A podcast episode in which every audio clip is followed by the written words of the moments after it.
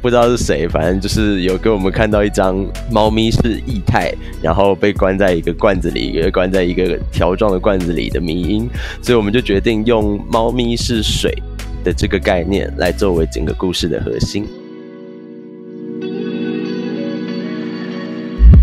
Hello，欢迎收听由硬 CG 制作的 Podcast 节目《壁纸老司机》，我是主持人 Charlie。那看到标题，大家应该知道，我们今天要来访问的是我们台艺的学生啊。我们母校多美系的学生总是能推出厉害的动画，让我惊艳呐。第一位来宾特别不一样，因为第一位来宾他还不是毕业生，他们还只是大三的作品就获得放肆大赏的肯定。那我们现在聊聊这组作品，有备而来。佑轩你好，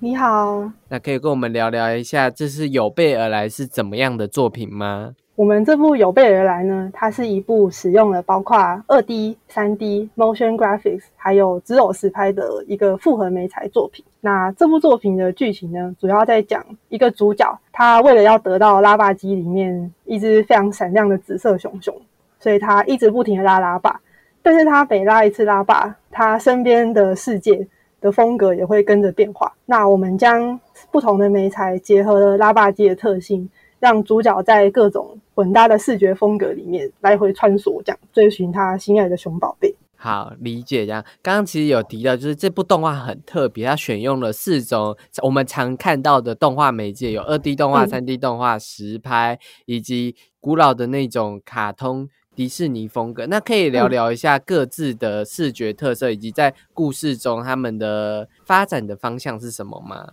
那我们用的四种风格呢，分别有二 D 的手绘动画，然后三 D 动画 motion，然后还有直偶的实拍这样子。首先第一个登场的是二 D 的手绘动画，那这个风格我们故意仿照就是一九二零年代那种非常古老的迪士尼卡通的风格，画面是黑白的，会有那种老旧录影带那种杂讯的特效。嗯，然后这个风格里面的角色表演特意做的比较浮夸。然后角色有动作的时候，也会配合音乐音效这种配乐方法。然后再来第二个出场的呢，是 Motion Graphics 这个风格的画面呢，整体呈现就比较鲜艳饱和，而且非常平面。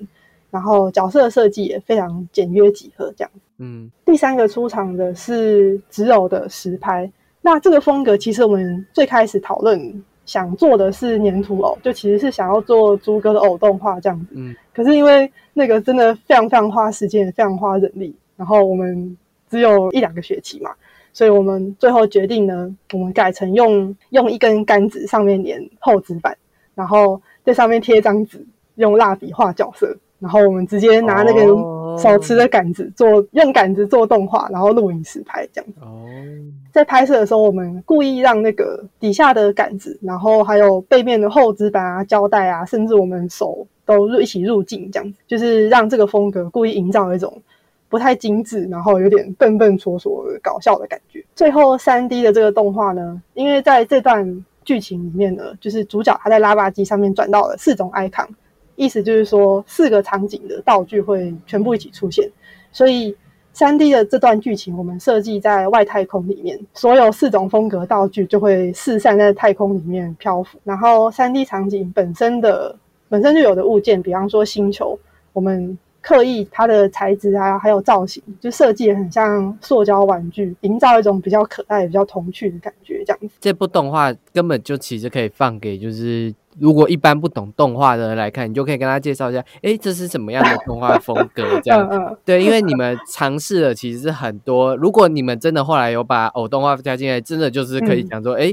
你们几乎把所有可能可以有的动画形式都包含在里面。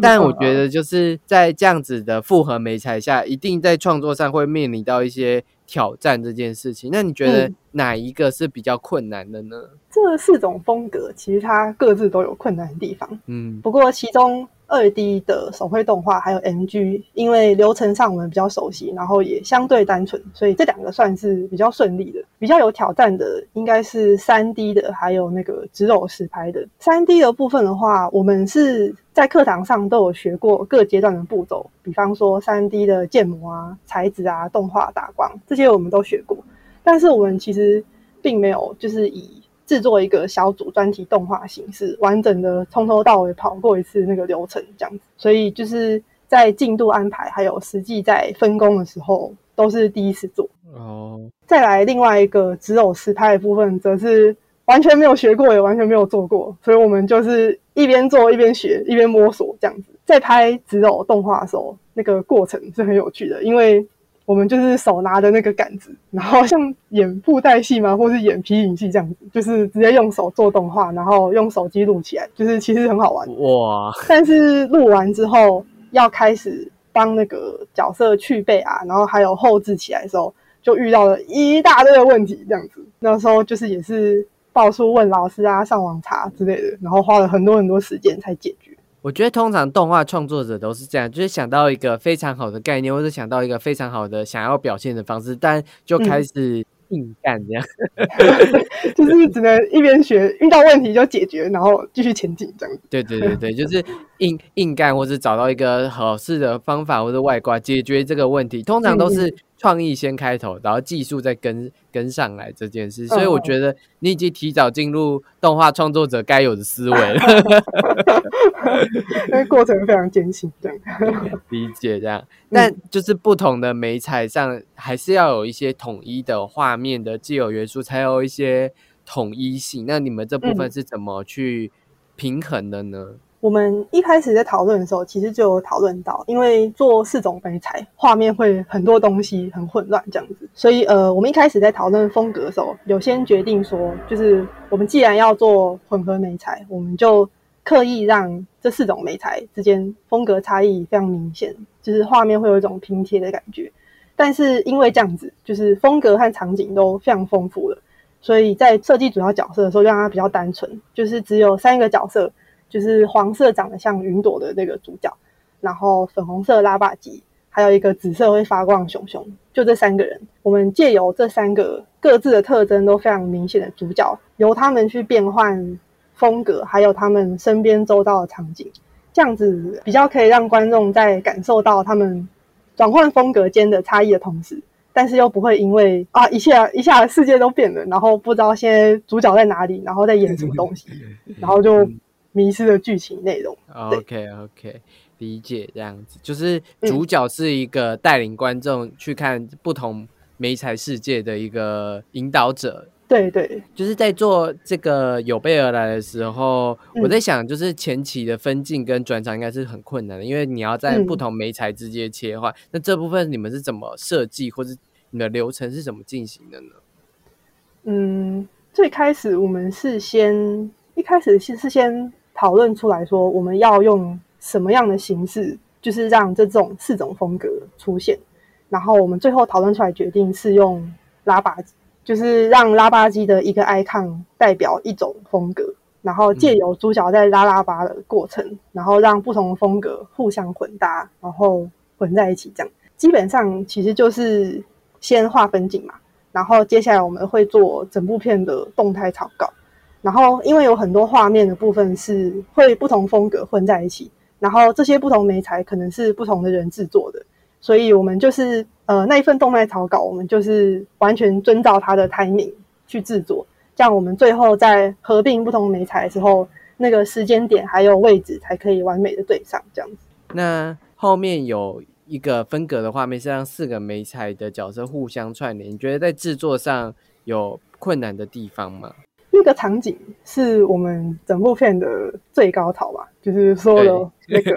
所有的风格全部混在一起，然后东西到处乱飞这样子。嗯，这一卡其实各个媒材的制作其实还好，因为我们一开始就有分工，说每个媒材各个部分是谁要负责，都已经分配好了，所以实际制作的时候都是大家各做各的，所以没有很没有太大问题。那比较困难就是前面有提到，在分镜的时候要决定说。画面要怎么分割？然后四个画面什么时候进场？以及主角要怎么飞来飞去，跟四个场景里面的物件互动？这个是前期的时候我们苦恼了很久，然后一直开会，最后才同意一个版本，然后做动态草稿。再来另外一个比较困难的地方，就是在后置的时候，嗯，因为要整合四个媒材各自的。图层和特效。嗯然后四个媒材之外呢，也有一个统一的画面效果要经营。各自的媒材每次自己有微调的时候，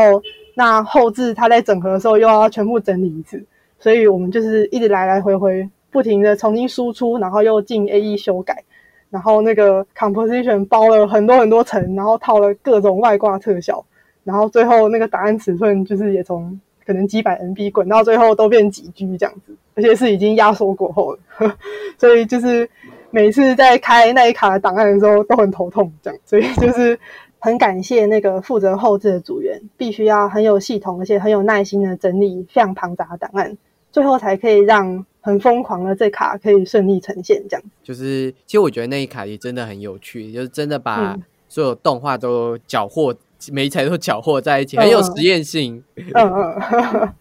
谢谢。就我觉得，就是这一部动画能获得放视，肯定真的不是说就是随便的，因为它真的是还蛮有独实验感，或是有趣。其实就你第一次看的时候，会越来越觉得哦。很有趣，很有趣，就我们嗯就会希望在学生动画看到就是有趣的概念，然后你们怎么把它执行出来，这样。所以我觉嗯得这能获放式，肯定我是蛮不意外的。那你们对于拿获得放式，你们有什么感想吗？哦，我们自己是我们觉得很荣幸啊，然后也不太敢相信这样子，就是嗯很谢谢放置大奖的评审愿意肯定，就是我们这个很不成熟而且又充满实验性的作品。嗯然后我们有两个组员有去那个放肆的会场，然后我在此引述他的感想，就是他说颁奖的当下叫到我们组作品的名字，他还不小心叫出来，这样就是 第一次可以在那么多人的场合上台领奖，他当下真的脑筋一片空白。但是他也说，就是年少得志，就是会害怕未来的毕制不能够再超越这次的成绩，只能更加油。对，这应该是我们四个主人目前最担心的，就是啊，糟糕，未来的毕制好像压力突然变得很大，这样。不会不会，就是我我我觉得就只要谨记，就是保持创意这件事情。就是嗯我觉得创意是你们现在这个时节可以一直有的东西，这样子。所以我觉得压力当然还是要压一下，但就是我觉得其实台艺多美系真的是很。很棒的一个创作的天地，这样，因为我每次每年去看的时候，都觉得哇靠，这真的是 每年都有惊喜。我我我是嗯说真的，我觉得每年都有惊喜这样子。哦，然后也是谢谢谢谢。也让我这个身为台艺人都会有一种骄傲的感觉，就是嗯，真的是多美系每年都爆肝爆的很值得的。很荣幸，很荣幸。好，那感谢有备而来，这次跟我们分享他们只是大三的作业而已啊、那接下来两位呢，都是我们的毕制创作人，那休息一下，马上回来哦。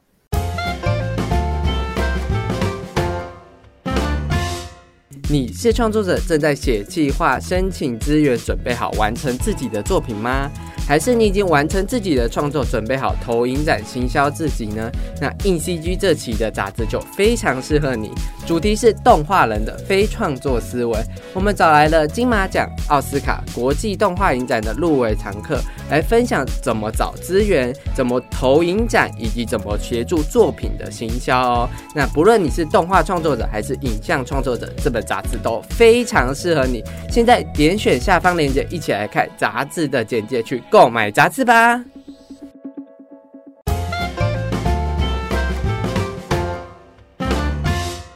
Hello，欢迎回到硬 CG 制作的毕制老司机，我是主持人 Charlie。那接下来我们要分享的台艺的毕业制作是我们的《猫咪水乐园》呢，是一个非常可爱的三 D 动画。那我们先请汉文先跟我们分享一下故事内容以及这部作品的特色，这样。Hello，我是汉文。然后我觉得我们这一次的壁纸作品的主要特色是在于它是无对白的角色动画，而且是比较活泼的卡通风格。所以从戏部上的角色设计，我们就需要展现我们角色表演的雏形与基调，像是祭祀身体的比例，或是身上花纹的细部设定。然后如果从 animation 的角度切入的话，像是我们二 D 的水花特效，或者是 animator 二 D 的水花特效，animator 需要提前预想可能的二 D 动态，最后再加以诠释，这样子，这可能是我们这次壁纸的特色。那可以聊一下就是《猫咪水乐园》的故事内容吗？就是因为我们组员五个都蛮喜欢猫咪的，但是又没有办法养猫，所以我们决定用做的来去做出一部有关于猫咪的动画。然后我们一开始在讨论故事的想法的时候，我们不知道是谁，反正就是有给我们看到一张猫咪是液态，然后被关在一个罐子里，被关在一个条状的罐子里的迷音，所以我们就决定用猫咪是水。的这个概念来作为整个故事的核心，然后猫咪在平常的生活中又是一个比较高傲的姿态，所以猫咪在我们的故事里头是一个比较接近水神的概念，因此我们底下的人群就是要透过祈雨的活动来去请求我们的猫神下凡。表面上说就是跟水神做对比，所以我们的场景要做的非常的干旱，但实际上是因为树林真的太难做了，所以我们决定用没有树的干旱群岛作为我们整个故事的舞台。好写好写实的想法，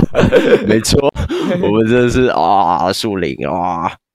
没可以可以理解啊，就是也是符合就是这个剧本这样子。然后水猫猫的设计真的是太可爱了，所以聊一下就是关于水猫猫如何把猫做的像水一样这样子的外观。其实水猫猫我们一开始的设计雏形是以一个。布丁那种倒梯圆柱形去勾勒我们猫咪的雏形，但是其实我们后来发现，如果我们的猫咪的脸部就这样子，一个眼睛一个鼻子这样子粘在我们圆柱的侧面的话，我们的猫咪的脸部会因为圆柱本身的弧度而有所凸起。那从正面看，猫咪的眼睛就会撇掉，一个往左看，一个往右看，这样没有办法对焦。再加上是就是猫犬科的动物不像鸟类或是鱼类。它们眼睛是长在左右两侧的，猫犬科的五官大体上是长在同一个平面上，所以我们反而就是把猫咪在圆柱状的脸部的那一块特别的去压平它，让它没有顺着圆柱本来的弧度，然后再把我们眼睛、嘴巴、鼻子放上去，让它看起来比较可爱。然后我们原本把猫咪的鼻子跟嘴巴这块做的比较写实。然后我们发现，这样子写实的比例下去做，会让我们的猫猫看起来更像犬科的狐狸之类的动物，因为它的那个嘴巴跟鼻子那一块比较长，所以我们后来把它的比例修的再更短一点点，让它看起来更像猫咪。那除了就是刚刚说的五官脸型以外，其实我还看到的就是猫咪的手是，其实有点算是额外。它不是连在身体里，它有点像额外出来的那个手，而且那个手真的好可爱哦！那 手真的超可爱的，然后你可以分享一下猫手手的的外观的吗？OK，就是我们猫的手的部分啊，其实我们最原先的设计其实是连着身体的，但是后来发现我们在绑骨架跟动作表演上面，就是身体连着那个手，就会导致它。整个身体就是猫咪的整个躯干，它动起来会丑丑的，没有办法像现在大家看到这样这么滑顺。嗯，所以我们后来决定把手跟身体分开来尝试去做，然后去避免 rigging 上面的难处。然后手分开之后的设计，就是我们决定把手就是跟云朵这这两个概念合在一起做，让猫咪从造型上面就看得出它的生活环境是在天上这样。哦，理解这样子，嗯，难怪会有一种柔柔的感觉，这样，没错。我刚刚讲的都是外观设计嘛，但我觉得这部动画还有一个蛮有趣的点是。你们真的把猫的那种动态注入在那个水猫猫身上？虽然我也没有养猫，但我真的是有完全被说服，这真的就是一只猫。这样，就是我们猫咪其实给我们的感觉是有一点异态的那种感觉嘛，所以我们其实，在我们的概念上面是异态的猫咪。但是猫咪的本身本体又是一个固态的一个动物，所以我们尝试把两个概念中间抓取一个平均值，让猫咪的动态呈现比较像布丁的质感，然后在挤压伸展。然后弹跳跟 bouncing 上面的动态体验更加的活泼，尤其是当猫猫出现在画面中的时候，我们猫咪的每一个 key frame，我们都会尽量让它呈现一个好看的曲线，去符合我们水猫咪的设定。在其他动态上面，我们也有参考真实猫咪的动作，像是舔手啊、抓耳朵啊等等的。哦，理解这样子。我我觉得那些什么舔手、抓耳朵，还有一些惊讶的。的表现都真的是，然后超可爱的。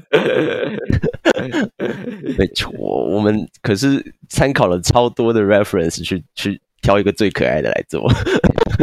我觉得在挑 reference 的应该是非常的兴奋吧。没错，就 哎，这个好可爱，这个也好可爱，我们要选哪一个啊？都做。而且找这个 reference 然后会就是哇，有一种丧心病狂的收集吧。对真的，就我们每次都那个 reference 都会有四格画面，然后我们四格画面原本应该要一格是放 reference，一格是放我们调出来的 animation，这样子去拍下去。但是我们其实到后来就是四格都是放猫猫的 reference，然后下去看啊。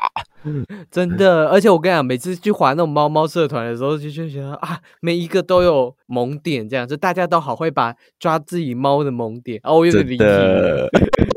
没关系，没关系，爱猫人士都是会有一样的心情。没错。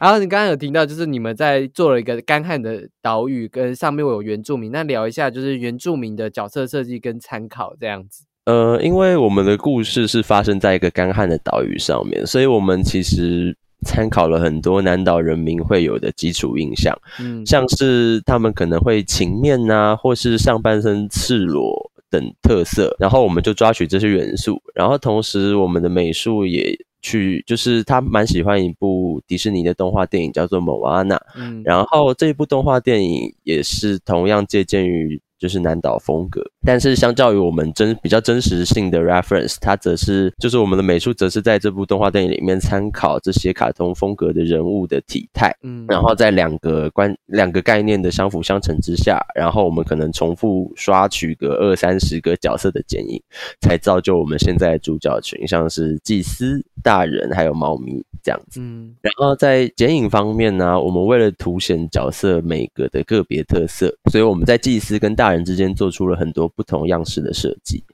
因为我们大人一开始想要做有点呆呆的感觉，所以他的造型就会变得比较方正。然后祭司则是为了营造出比较激动而且愤怒、易怒的个性，所以他的身形就变得非常的矮小，就是有点像是那个超人特工队里面伊夫人的角色那种感觉。对，就是哎哎。的那种感觉，然后祭司虽然蛮矮小的，但是他是非常有祭司气势的一个角色，所以他脸上的面具其实是有特别经过设计的，因为面具的元素在南岛的风生生活里面其实非常的常见，那他们会常放置在一些庄严的场合，像是祭祀场，那这个面具就与祭司的身份有所匹配，所以就有了这样子的灵感来源。刚刚是说大人是矮呆呆方正，然后祭司是。有点矮小易怒的设计概念嘛？那我们除了角色，也会看到一些洞穴仪式的一些场景设计。那这部分你们的设计参考也是来自于那些海洋奇缘或是南岛语族的地方吗？嗯，对，就是我们其实是透过就是收集很多的资料来去决定我们整个洞穴的场景设计，然后还有包含我们其实。很多细节是藏在我们的图腾设计里面，因为我们的整个洞穴的场景里面，因为是南岛语的风格，所以他们其实会用很多装饰性的图腾来去点缀它整个场景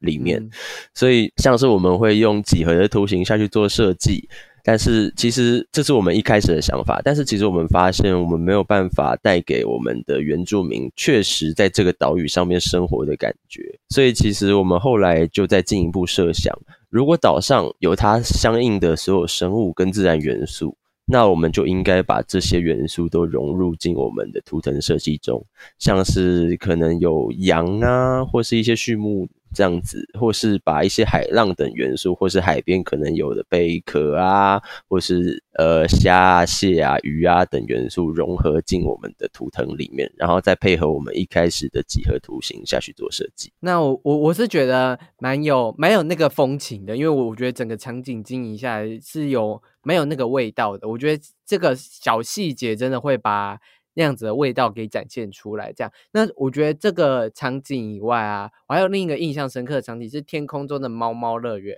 啊。除了太多猫咪太可爱了以外，就是 就是那种蓬松云朵的感觉也有被做出来。那这个猫猫乐园在制作上有什么挑战吗？云的基本型其实是用大小不一的球体来组合而成的。那为了让云朵有柔软的感觉，所以我们在球体的模型跟模型的交接之处，我们会再重新就是布线过、拓扑过，然后让整个模型的边界跟交界处在最终算图的时候呈现比较圆润的体感。哦，然后在材质上面，我们的云朵环境相较于岛屿上面有特别再去做过参考跟测试，因为我们一开始是用正常的天空下去做整个设计跟尝试，但发现其实哦，呃普通啦，就是没有 没有没有这个是个乐园，然后上面还住着一堆猫咪的感觉，嗯，对，所以我们就突发奇想，将比较带梦幻色彩的粉红色带入整个猫咪的水乐园。所以，我们猫咪水乐园的山是桃红色，然后猫咪水乐园的云的主色调是淡粉色这样子。嗯，然后将云的材质也调整过很多遍，让它有着那个实体模型的体感，但是又有云朵轻飘飘的材质，像什么慢反射之类的数值要调整这样。理解。然后对，然后我们最后再加上我们太阳作为主体的光源，所以就是我们最后整个猫猫咪水乐园的天上的呈现这样子。就是我真的是蛮推荐听众朋友赶快去看，如果你是爱猫人是吧？真的要去看爱猫咪水乐园，就是它的一些场景跟一些细节设计真的是哦超可爱的，就是会不小心萌起来这样子，很适合就是各种。猫咪粉这样子，然后我觉得这部刚其实最开始你们讲的特色了之后，有听到就是二 D 的喷水特效嘛？那你怎么把这个二 D 的喷水特效跟三 D 动画做结合呢？为了配合我们卡通的风格，所以我们其实有特别设计过我们整个二 D 水的质感，让二 D 水在底色、阴影还有边光上面都能够配合我们三 D 的物件，然后。虽然会配合，但是又不会过于精致，而抢走我们主要想呈现的角色表演的风采。那二 D 特效的表演部分，为了让水的动态能够更符合角色当下所反映出来的动作，我们其实是在完成大部分的角色动画之后，才开始绘制水的动态。然后在合成方面，我们会将水原本的底色带入我们。当卡的环境光源，然后去制造出就是水的受光面与未受光的部分，然后再做最后画面上的整合。所以，嗯，其实，在完成之后，我们也有收到蛮多评审，就是关于我们二 D 特效这方面的正反回馈。就是有些评审会觉得我们二 D 的水与三 D 的物件比较难融合在一起，但是也有些评审会觉得，在大学生的作品里面，我们选用二 D 的水花绘制特效，蛮巧妙的避开原本。比较难控制的粒子演算是个还不错的做法。我自己是觉得，我看到的当下是觉得蛮有趣的，就是会会觉得这是一个印象深刻的点吧。就是你猫咪除了除了、猫咪可爱，还有什么那个水是二 D，对，没错，那个水超棒。那我觉得那个水以外，我觉得另一个印象深刻是你们在打灯跟环节上面，我觉得。光线看起来都蛮舒服，自然我觉得这算是蛮不容易的。那可以分享灯光上的细节吗？我们灯光上的细节主要是两个人员负责做主要的后置，然后我们一个人是负责颜色的指定，然后绘制 color script，也就是色彩脚本的部分。然后这个人同时也要决定我们亮暗面分别的光源色彩。那另外一个人则是负责整体的合成光影细节，然后让这个光影细节在三 D 软体中做相对应的分层，这样子。然后色彩部分，我们在打光的时候会先参考先前绘制的 color script。然后并打出比较接近的颜色，还有色块分布。然后我们会再透过故事的剧情走向，去进而调整相对应的卡数的亮暗面关系。像是祭祀场，因为它整个环境在山洞里面，所以我们会以冷暗的蓝色调作为基础，然后在辅佐上洞口亮橘色的太阳光，像这样冷暖的双色对比去做些微的微调。然后像猫咪水乐园的部分，我们亮面其实是用太阳直射的亮黄色光线，而暗面则是采用彩度比较偏高一点点的靛青色去做搭配。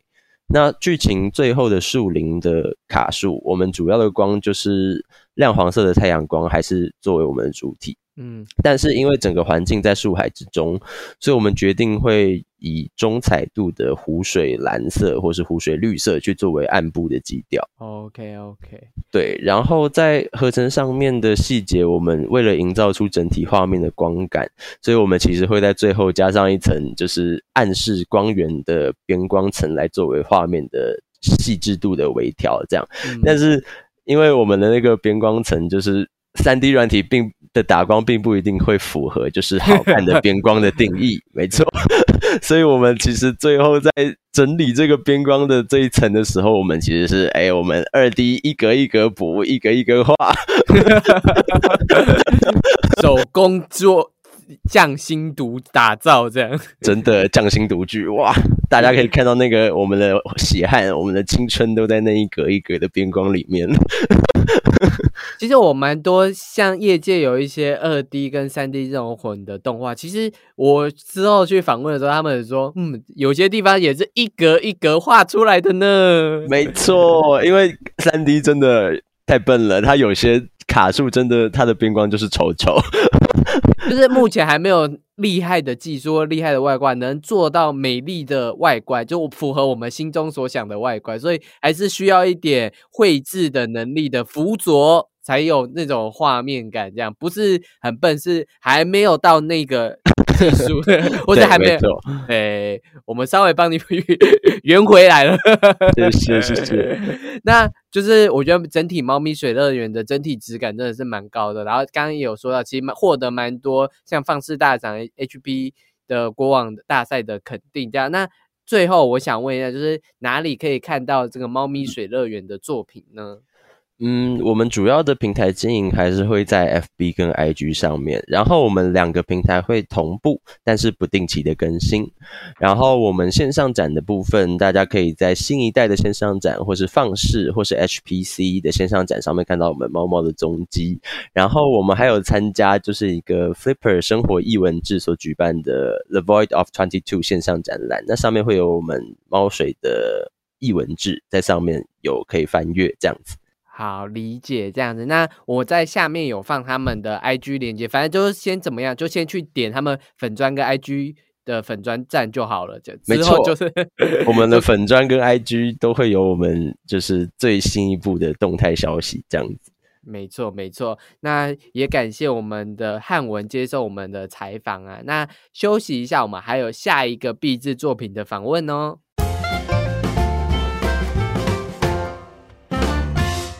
Hello，欢迎回到由硬 CG 制作的壁纸老司机，我是主持人 Charlie。那这次呢，我们还是要分享我们台艺的壁纸创作。那这一组呢，叫叫残存时光。那我们先请我们的阿宽先跟我们分享一下残存时光的故事的内容好了。Hello，大家好，我是阿宽。然后，呃，我们残存时光的故事，我们是想要使用许多唯美的画面来诉说一个单纯的故事。那我们的故事的大纲主要是，就是我们的女主角将已过世的男朋友保存在她自己的实验室培养皿中，然后在一次实验失败后，保存男主角的装置发生了故障，于是女主角决定带着她的爱人的尸体到外面度过相伴的最后一天。OK OK，就是一个有点爱情故事，但科幻感一点的爱情故事。那这个爱情故事主要想要传达的是什么样子的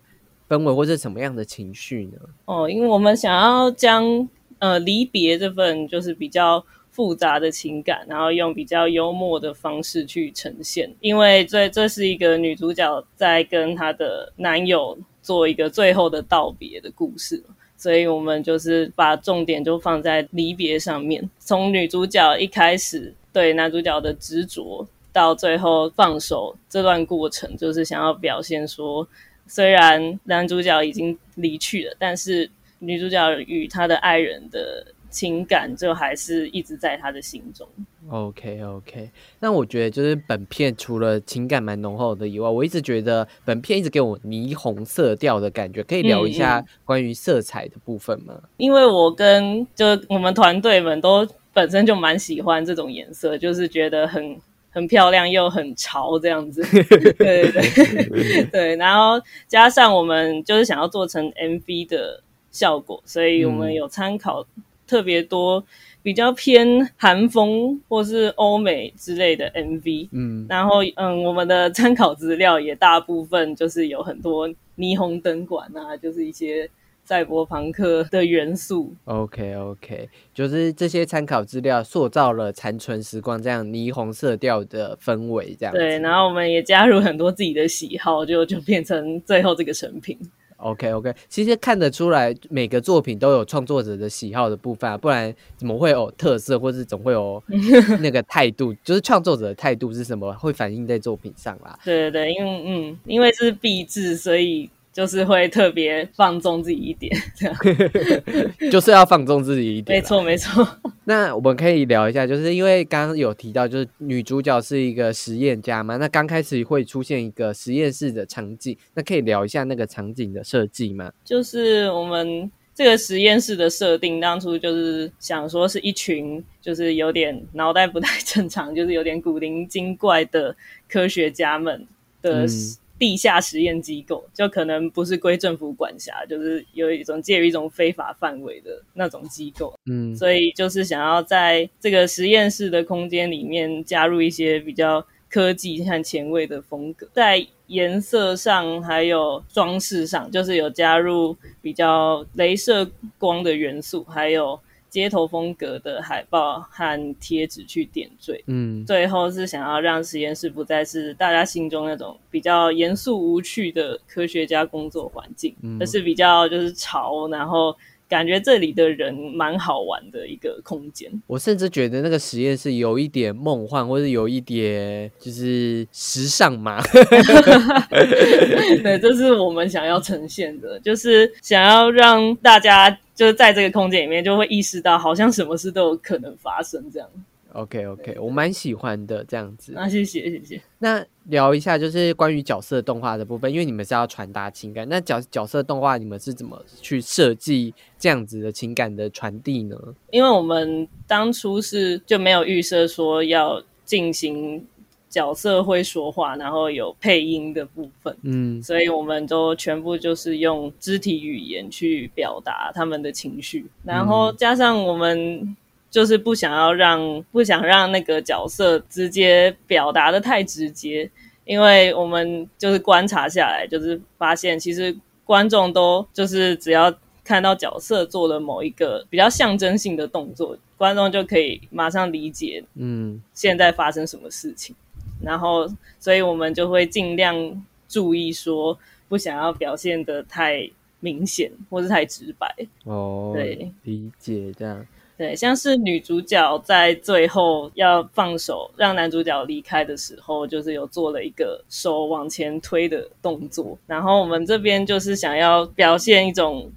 就是他送男主角离开的那种感觉，所以我们就是在最后就加了一点点这个动作，然后让可能让观众可以去想象这样。我觉得其实就是保留一点空间，保留一点留白的成分在角色动画上，也蛮符合台湾人对可能对于爱情的一些想法，或是对于情感上的一些想法。就是我们不太像欧美会直接做出这种动作，这样子，嗯会比较含蓄一点，有含蓄的美感这样。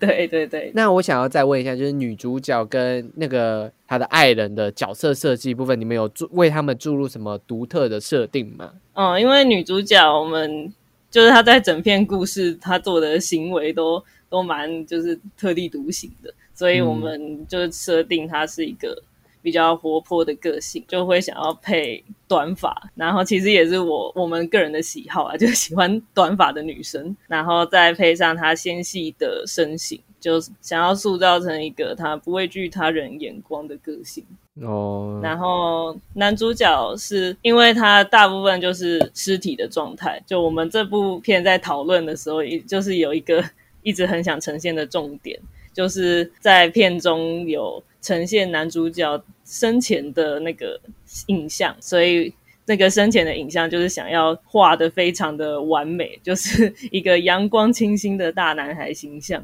嗯然后他在尸体状态的时候，他的脸上跟身体都有多处缝合的痕迹，哦，就是想要表现这个尸体可能曾经历经过多次的抢救，然后才变成现在这个样子。就是我觉得这些设计真的都有反映到就是外观上面这样子。嗯那我想要知道，因为这部动画是二 D 混三 D 的风格嘛，那你觉得在我们先聊一下，就是关于三 D 的部分，哪些部分是三 D 做的呢？就是片中的车子